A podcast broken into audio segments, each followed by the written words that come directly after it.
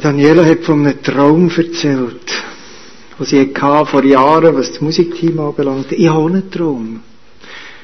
Ich habe einen Traum und ich weiss, oder bin sicher, dass ich nicht der Einzige bin hier mit dem Traum. Ich habe den Traum, dass wir als Gemeinschaft von Christen, als Christiana Buchs, dass wir eine grosse Familie sein. Ich habe den Traum, dass wir als Gemeinschaft einander mutigen, stärken, fördern, dass wir einander tragen, ermahnen, dass wir eine Gemeinschaft sind, die einander Anteil geben am Leben und Anteil nehmen am Leben, dass wir eine Gemeinschaft sind, wo Liebe, Annahme und Vergebung das Fundament ist. Ich habe einen Traum von Gemeinschaft, wo Kinder zu selbstständigen Persönlichkeiten heranwachsen, wo die selbstständigen Persönlichkeiten zu tragenden Verantwortlichkeiten in der Gemeinschaft und in der Gesellschaft werden und wo die Verantwortlichen zu weisen, reifen, geistlichen Vätern und Müttern werden füreinander. Wo wir einander fördern, als Einzelne, als Ehepaar, als Familie damit wir einander begleiten können, Gott kennenzulernen, Gott noch mehr kennenzulernen, in dieser Beziehung zu wachsen und drin zu leben, wie es Daniela gebetet hat. Ich träume von dem. Der Traum ist, dass ich weiss, dass, dass ich nicht der einzige auch daran, dass ich weiss, wie wir den Traum auch in diesen Wertekarten mal definiert haben, in weiten Teilen. Und wir haben gesagt, für uns ist es wichtig, dass wir als Gemeinschaft wirklich so unterwegs sind, wo wir Ehrlichkeit und Transparenz leben, Ergänzung und Förderung, einander Vergebung und Versöhnung zusprechen, wo wir barmherzig sind und Grosszügigkeit leben, wo wir Offenheit und Wertschätzung einander entgegenbringen. Das haben wir mal definiert als Gemeinde. Nehmt die wieder mal vor, schaut die wieder an. Ich träume von dem.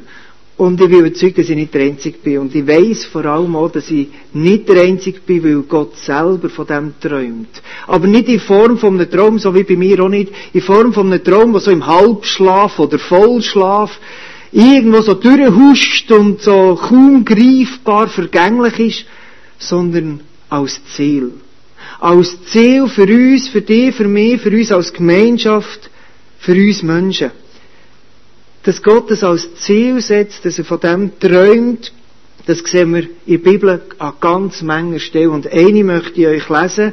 Wir haben vor etwa drei Wochen schon mal einen Teil aus dem Text gehabt. Macht nichts. Heute nehmen wir einen längeren Block, nämlich die Verse 4 bis 12 aus dem sechsten Kapitel vom fünften Mose.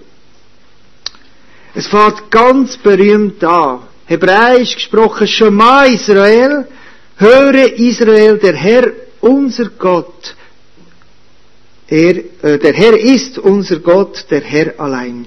Und du sollst den Herrn, deinen Gott, lieben, mit deinem ganzen Herzen und mit deiner ganzen Seele und mit deiner ganzen Kraft. Und diese Worte, die ich dir heute gebiete, sollst du auf dem Herzen tragen. Und du sollst sie deinen Kindern einschärfen und davon reden, wenn du in deinem Haus sitzt und auf dem Weg gehst, wenn du dich niederlegst und wenn du aufstehst. Und du sollst sie zum Zeichen auf deine Hand binden und sie sollen dir zum Erinnerungszeichen, zum Markenzeichen über den Augen sein und du sollst sie auf die Pfosten deines Hauses und an deine Tore schreiben. Wenn dich nun der Herr, dein Gott, in das Land bringen wird, von dem er deinen Vätern Abraham, Isaac und Jakob geschworen hat, es dir zu geben, große Städte und gute Städte, die du nicht gebaut hast, und Häuser voll von allem Guten, die du nicht gefüllt hast, und ausgehauene Zisternen, die du nicht ausgehauen hast, Weinberge und Ölbäume, die du nicht gepflanzt hast. Und wenn du isst und satt geworden bist, so hüte dich davor, den Herrn zu vergessen, der dich aus dem Land Ägypten, aus dem Haus der Knechtschaft herausgeführt hat. Die Idee von Gott, der Traum von Gott, wie er mit uns möchte unterwegs sein, wie wir miteinander sollen unterwegs sein, können wir ganz vieles in diesem Text sehen. Wir werden in drei Wochen nochmal weiter an dem Text machen, weil heute können wir nur einen kleinen Aspekt daraus herausnehmen. Der Text beinhaltet viel zu viel. Ich glaube, wir alle catchen ein Leben lang an dem. Und trotzdem wollen wir nicht sagen, es ist zu viel, wir lassen es sein, sondern wir wollen es reingeben. Hat jemand das Programm gelesen mit dem heutigen Predigtthema? Weiss es jemand? Wenige, he? Lebe Orange für die, es nicht gelesen haben, für die, ja, was heisst es, Lebe Orange? Also, ich bin jetzt nicht so orangig. Äh, ein nichtssagender Titel eigentlich, was soll das? Es geht um Folgendes. In der Bibel lesen wir davon, dass wir Christen, wer Jesus Christus als Herr und Erlöser angenommen hat, der ist gesetzt als Licht von der Welt. Und wir als Gemeinschaft sind das Licht von der Welt. Und nicht irgendein Licht, nicht irgendeine LED-Lampe, sondern das Licht von Gott selber. Der Reggie Joyner, der ein Buch geschrieben hat, das eben Lebe Orange heisst, schrieb dort drin, das Licht der Gemeinde soll schlicht und einfach erhellen, wer Gott ist. Wir haben hier die Menora, der Leuchter, der siebenarmige Leuchter, wo in Stiftshütte hat geleuchtet im Heiligtum. Gott hat den Auftrag gegeben, den Leuchter zu bauen und dort herzustellen. Und der Leuchter hat nie dürfen erlöschen. Der ist nicht so wie hier mit Kerzen, sondern ist mit Öl befeuert gewesen. Und da hat es ganz strenge Regeln gegeben, wie der müssen betreut werden, damit der ja nie erlöscht wird. Das Licht von Gott, wo das Heiligtum beleuchtet, darf nie auslöschen. Und so ist es so mit der Gemeinde. Die Gemeinde ist in die Welt gesetzt als das Licht, das nie soll auslöschen soll. Es hat sieben Flammen, es ist nicht ein einzelne. Wir sind als Gemeinschaft zusammengestellt, die miteinander leuchten, weil ein einzelne viel weniger Licht gibt, wenn mehrere miteinander. Das ist nicht eins plus eins gibt zwei, sondern das ist ein Mehrfaches, das ist eine Potenz. Das geht darauf, das gibt viel mehr Licht. Und wo hat das geleuchtet? Im Heiligtum, das war der Vorraum zum Allerheiligsten, im Allerheiligsten, wo die Bundesladen war, wo die Gott, die direkte Gottesbegegnung stattgefunden hat, dann zumal, und im Heiligtum, das ist der Räucheraltar, dort, wo man Buß da und Vergebung empfangen. Die Leviten haben das stellvertretend für das ganze Volk dort gemacht. Und nebendran waren die Showbrot die Brot, die symbolisieren, dass Gott jeden Tag, jede Sekunde, jeden Moment an uns denkt, an sein Volk denkt und dass er versorgt dass er immer genug gibt, dass er der ist, wo alles gibt, was wir brauchen.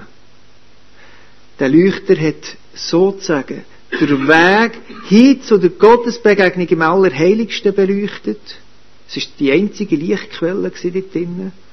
Und er hat die Idee von Gott und die Gedanken von Gott, die er über uns hat, sichtbar gemacht. Barmherzigkeit mit der Vergebung am Räucheraltar und die Versorgung, dass Gott zu uns schaut. Es gibt noch viel mehr Symbolik von Stiftshütten, die man anschauen könnte. Wir lassen heute bei dem bewenden. Aber der leuchtet der Weg, wo der Weg zu Gott aus ihrer Gemeinschaft beleuchtet, das sind heute wir, das bist du.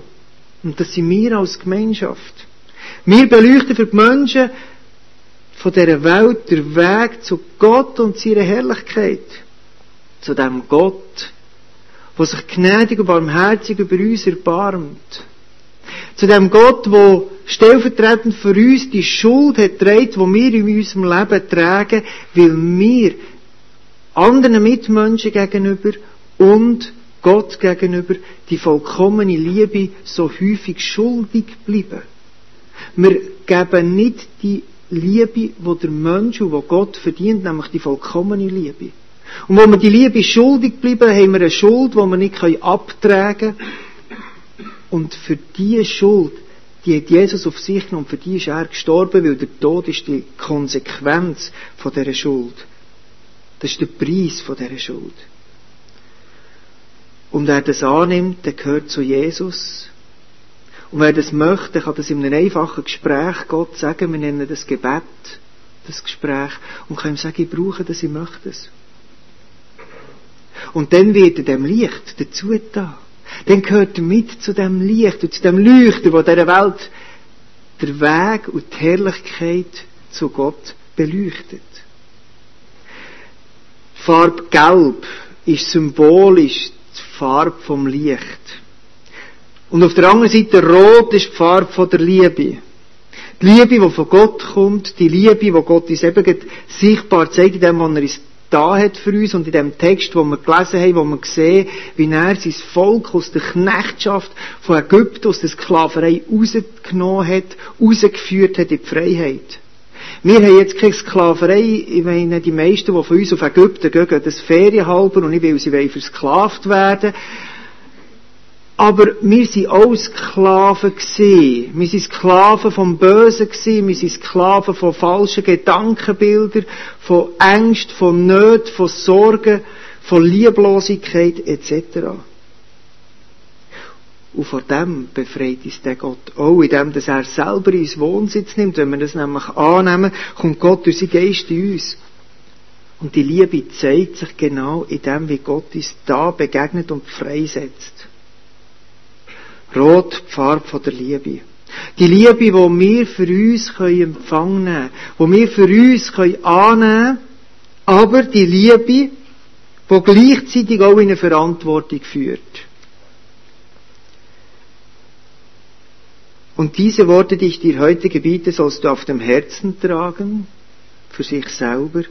Und du sollst sie deinen Kindern einschärfen und davon reden, wenn du in deinem Haus sitzt oder auf dem Weg gehst, wenn du dich niederlegst und wenn du aufstehst. Die Liebe, wo Gott uns schenkt, wo uns erfüllt, soll darüber ausgehen, soll weitergehen. Im Besonderen der Kind. Das ist ja die erste und wichtigste Verantwortung von Eltern, dass sie ihre Kinder lieben und dass sie für ihr seelisches und liebliches Wohl verantwortlich sind.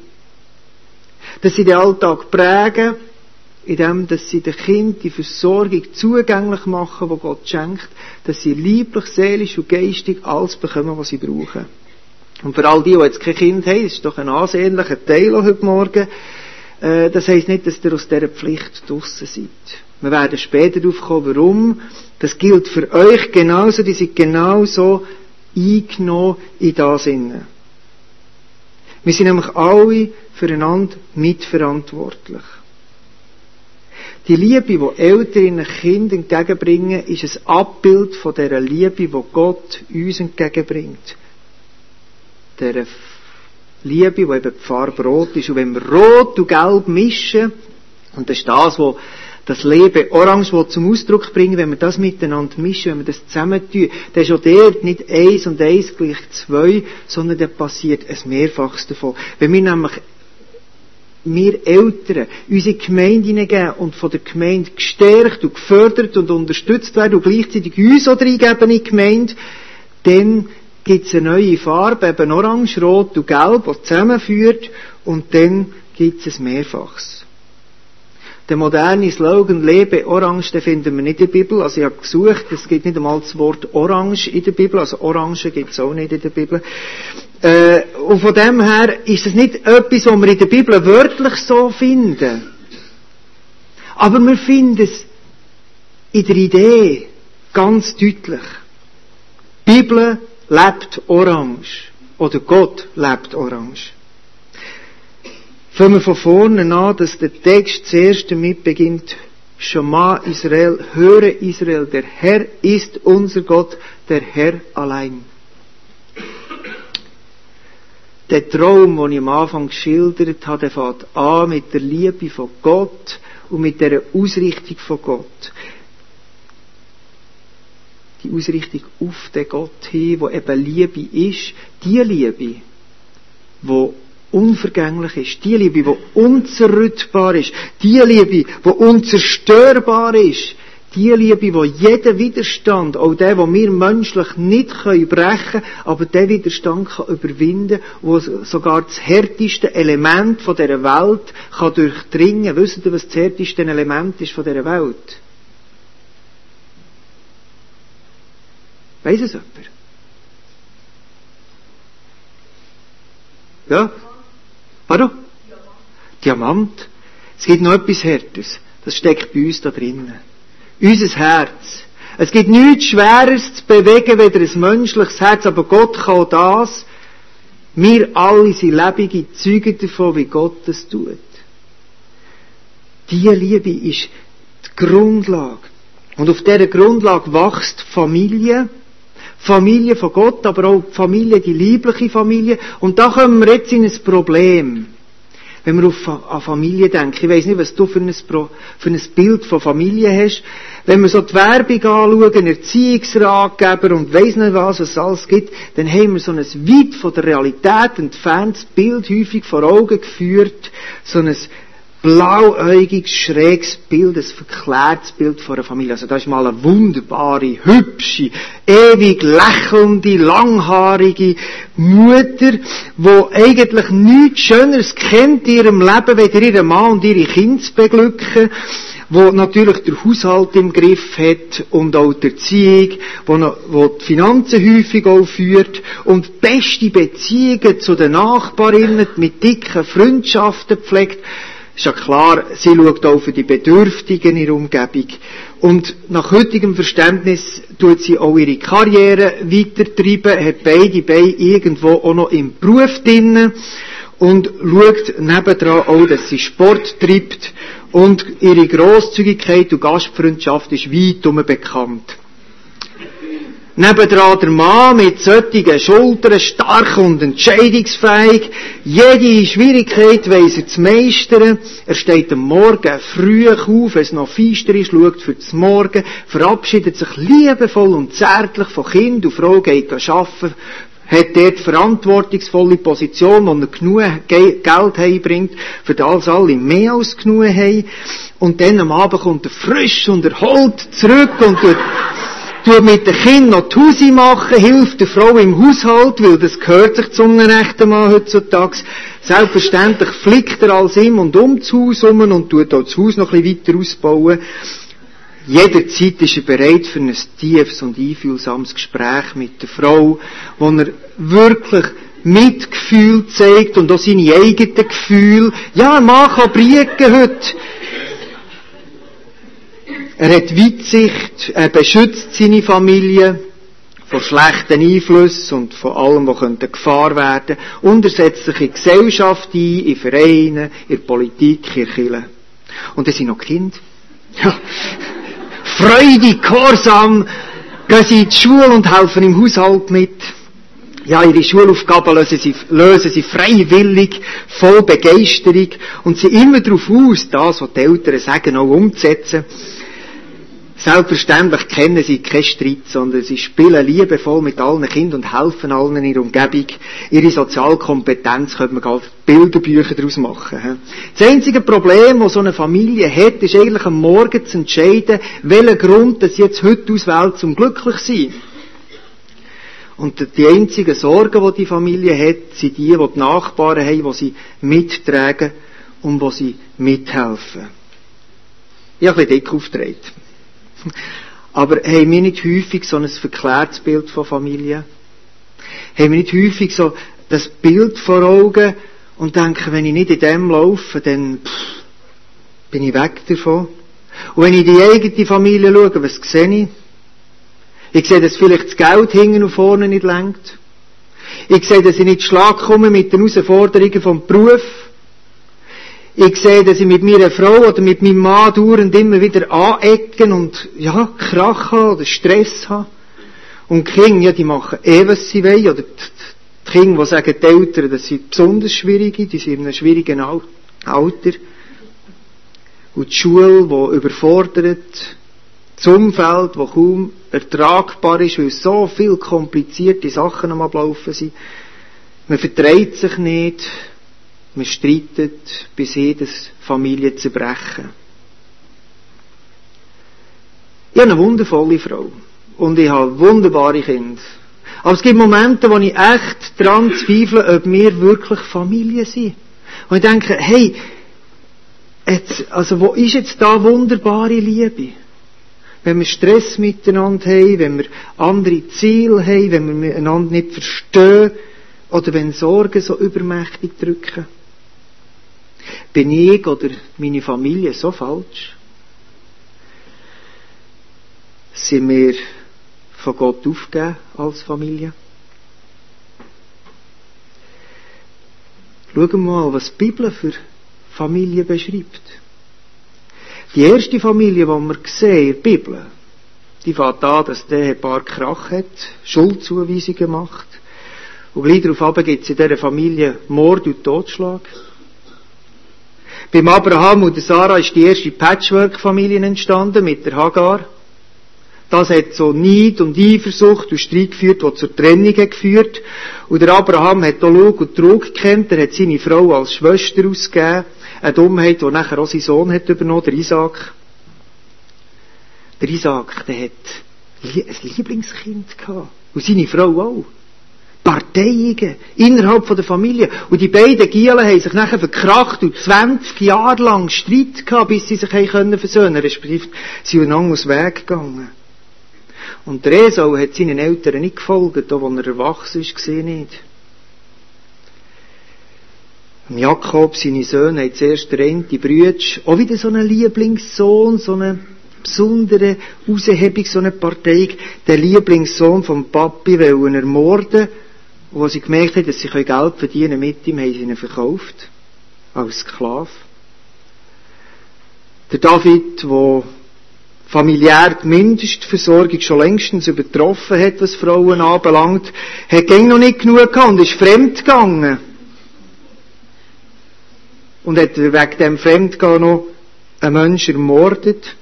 Und auch seine Söhne haben sich gegenseitig auf das Dach gegeben, haben sich gegenseitig umgebracht. Es hat sogar Inzest und Vergewaltigung gegeben in dieser Familie. Was ist das für ein Familienbild? Entspricht jetzt das den Werbebildern, die wir vor Augen haben, wenn wir Pizza-Werbung oder anders anschauen? Die Bibel sagt nicht, dass die Familienbilder, die ich jetzt hier beschrieben habe, dass die gut sind. Überhaupt nicht. Aber die Bibel weiss, dass es Realität ist, dass wir die Bibel nicht in der vollkommenen Harmonie und Perfektion leben, wie wir sie vielleicht manchmal wünschen oder vor Augen malen. Die Bibel weiss, dass wir Situationen haben, die viel schwerer sind zu ertragen. Wenn wir aber in unsere Familien schauen, dann können wir in vielen Fällen sagen, wir haben so viel gut gemacht. So viel wo nicht falsch ist gelaufen. So viel, wo wir uns haben dran, wo wir sagen, auch wenn vieles nicht so ist, wie es sollte. Auch wenn grosse Zerbrüche und schmerzvolle Situationen sind, aber es gibt auch Sachen, wo wir uns dürfen freuen dran. Und ich möchte allen Eltern hier, ob geistliche oder liebliche Eltern, möchte ich sagen, hey, die haben so viel Gutes, was ihr tut. Die sind so häufig gute, wunderbare Eltern. Und dann seid ihr mehr als dort, wo ihr versagt. Es ist wunderbar. Und lasst nicht das Ältere sein und das Familie sein, nicht madig machen von irgendwelchen besserwisserischen Erziehungsratgeber, Pädagogen, Politiker oder Journalisten. Lasst es nicht madig machen. Lasst euch inspirieren, wo ihr Gutes könnt rausnehmen könnt, prüft und behaltet das Gute, aber lasst euch nicht madig machen. Und gerade im Besonderen jetzt als Christen, in der letzten Zeit sind wir ziemlich durch die Schlagzeilen gewandert mit unseren Erziehungsratgebern, die zum Teil in unseren Kreisen umgegeben werden. Im Übrigen, ich habe die auch gelesen und es gibt etliche Sachen, die ich verwirfe. Aber es gibt vieles, was gut ist. Auch dort soll man das Gute prüfen, oder das Ganze prüfen, das Gute zu behalten und das Schlechte forttun. In der Bibel lesen wir, dass zur Zeit, wo sie geschrieben worden ist, dass der Schutz und Rahmen, wo Kinder brauchen, dass der mit Züchtigung im Sinn auch von Körperstrafe ist durchgesetzt worden. Heute sind wir an einem anderen Ort, in einer anderen Kultur, und da brauchen wir Körperstrafe nicht, wir haben andere Möglichkeiten. Es kann vielleicht sein, dass in einem absoluten Einzelfall und Ausnahme ein Klaps gesund kann sein aber es ist niemals systematische Körperstrafe im Sinn, wie wir mit unseren Kindern umgehen sollen. Niemals. Wir können es ablehnen von dem, wir können das weggehen. Wenn aber die psychische Gewalt so weit ausgeweitet wird, die gibt es ja und die ist gerade so verheerend. Oder vielleicht noch verheerender. Wenn, aber zur psychischen Gewalt auch gesagt wird, wenn wir unsere Glaubensgrundlage vermitteln, wenn das psychische Gewalt soll sein, dann müssen wir dem nicht glauben. Im Gegenteil, wenn wir unseren Kind nicht die Glaubensgrundlagen, wenn wir unseren Kind nicht mitgeben auf den Weg, hey, hör Israel, der Herr ist unser Gott allein. Wenn wir ihnen das nicht auf den Weg geben, dann überlösen wir sie der Willkür und Haltlosigkeit von dieser verlorenen Welt. Und das ist lieblos. Das dürfen wir nicht tun. Wir haben den Auftrag, unseren Kind, den Gott, der uns das Fundament von unserem Leben gibt, ja, wo uns das grundsätzliche Leben überhaupt gibt, ihnen das zu vermitteln.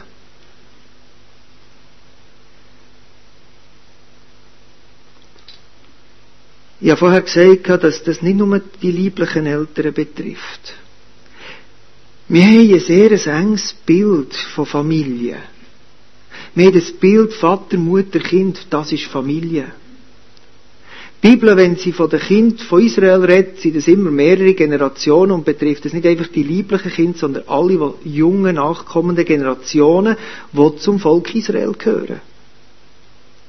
Da gehören nicht nur, das ist nicht nur eine einzelne Familie, sondern das, sind, das ist eine Zusammenhäufung von Einzelpersonen und so Kernfamilie, wie man dem Neudeutsch sagt. Es ist eine Sippe. Und wenn wir hören, dass wir in die Familie von Gott hineingeboren werden, durch Taufe sichtbar gemacht, durch unsere Neubekehrung, wenn wir uns neu auf Gott zuwenden und damit neu geboren werden, dann sind wir in eine neue Familie geboren, aber nicht in eine Familie mit Vater, Mutter, Kind, fertig, sondern in eine Familie im Sinn von einer Sippe, wo ganz viele Kernfamilien dazugehören und viele Einzelne.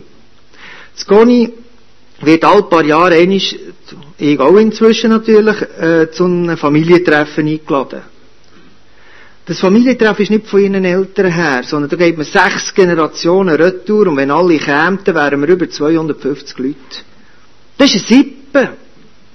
Und trotzdem redet man von Familientreffen und man hat recht.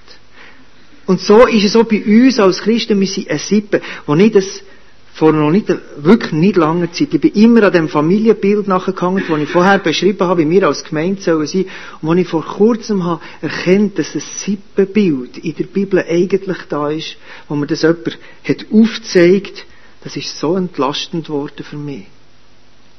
Ich muss nicht mit jedem von euch in mein Schlafzimmer gehen. Bei meinen Kindern schon. Die sollen an mein Schlafzimmer jederzeit Zugang haben aber nicht jeder von euch. Das ist nichts gegen euch. Aber das wäre mir zu nah.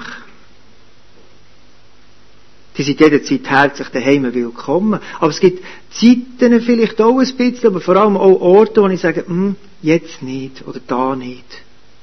Das ist mir zu nah. Aber im Miteinander hier unterwegs einander Anteil geben, auch das, was mich echt beschäftigt, das gehört dann wieder dazu, zur Sippe, wo man zueinander schaut, wo man miteinander unterwegs ist. Ein Band, das stärker ist, weder jetzt meine Lust, mit euch unterwegs zu oder nicht, sondern wo viel tiefer geht, weil wir zusammen in die Sippe hineingeboren sind. Und darum betrifft es alle, auch die ganz Jungen, auch ihr habt wieder Jüngere, die dir könnt begleiten, sollen begleiten, oder sollen ermutigen und fördern, wo dir mittragen, eben bei dem, und du sollst sie deinen Kindern, als die Worte Gottes, einschärfen und davon reden, wenn du in deinem Haus sitzt oder auf dem Weg gehst, wenn du dich niederlegst und wenn du aufstehst. Das betrifft unsere gute Zeit, wenn wir jubeln und freuen, das sichtbar machen, dass wir das aus der Hand von Gott empfangen. Und es betrifft die Zeiten, wo wir ganz im Loch unten sind, wo es feister ist, wo wir traurig sind, wo wir catchen, wo wir Schmerzen haben. Und dort unseren Kindern und unseren Jungen spürbar machen, dass wir in dieser Zeit an Gott festhalten, dass wir manchmal an ihm hängen, wie ein Kind, das am Rockzipfel von der Mutter hängt. Das dürfen wir, aber das auch sichtbar spürbar machen. Und es betrifft die ewig langen Zeiten, die wir immer wieder erleben, die langweilig sind, die von tausend Alltäglichkeiten und Kleinigkeiten und Routine-Dingen gefüllt sind. Und dort sind wir mit Gott unterwegs. Und das unseren Kindern zeigen, eben, ob wir im Haus sitzen oder auf dem Weg sind, ob wir uns niederlegen oder ob wir aufstehen, egal in welcher Lebenssituation, an welchem Ort wir sind, wir sind mit Gott unterwegs. Und das unseren Mitmenschen, unseren Nächsten, unseren nachkommenden Menschen nachbringen. Mutig und freudig, authentisch den Glauben leben. Und das fängt eben bei uns an. Und diese Worte, die ich dir heute gebiete, sollst du auf dem Herzen tragen. Es fängt bei mir an. Und du sollst sie zum Zeichen auf deine Hand binden, und sie sollen dir zum Erinnerungszeichen über den Augen sein, und du sollst sie auf die Pfosten deines Hauses und an deine Tore schreiben. Ja, wir sind vergesslich, wir müssen es immer wieder vor Augen nehmen. Mir zumindest geht es so. Bis ich selber anfange und dann es weitergeben. Und wenn wir das im Miteinander machen, als Familie, wenn ich mit meinen eigenen lieblichen Kindern das mache, aber auch in die Gemeinde hineingebe und von der Gemeinde auch unterstützt werde, dann ist das orange Leben und dann ist das nichts anderes als das sippenhafte Familienleben, wo Gott uns vor Augen führt und wo er für uns denkt hat. Im Miteinander unterwegs sein, im Miteinander füreinander schauen, im Miteinander, wo Nähe und Distanz Platz hat. Höre, Herr Israel, der Herr ist unser Gott, der Herr allein. Und du sollst den Herrn, deinen Gott, lieben mit deinem ganzen Herzen und mit deiner ganzen Seele und mit deiner ganzen Kraft. Und diese Worte, die ich dir heute gebiete, sollst du auf dem Herzen tragen. Und du sollst sie deinen Kindern einschärfen und davon reden, wenn du in deinem Haus sitzt oder auf dem Weg gehst, wenn du dich niederlegst und wenn du aufstehst. Und du sollst sie zum Zeichen auf deine Hand binden und sie sollen dir zum Erinnerungszeichen über den Augen sein. Und du sollst sie auf die Pfosten deines Hauses und an deine Tore schreiben. Wenn dich nun der Herr dein Gott in das Land bringen wird, von dem er deinen Vätern Abraham, Isaac und Jakob geschworen hat, es dir zu geben, große und gute Städte, die du nicht gebaut hast, und Häuser voll von allem Guten, die du nicht gefüllt hast, und ausgehauene Zisternen, die du nicht ausgehauen hast, Weinberge und Ölbäume, die du nicht gepflanzt hast. Und wenn du isst und satt geworden bist, so hüte dich davor, den Herrn zu vergessen, der dich aus dem Land Ägypten, aus dem Haus der Knechtschaft herausgeführt hat. Amen.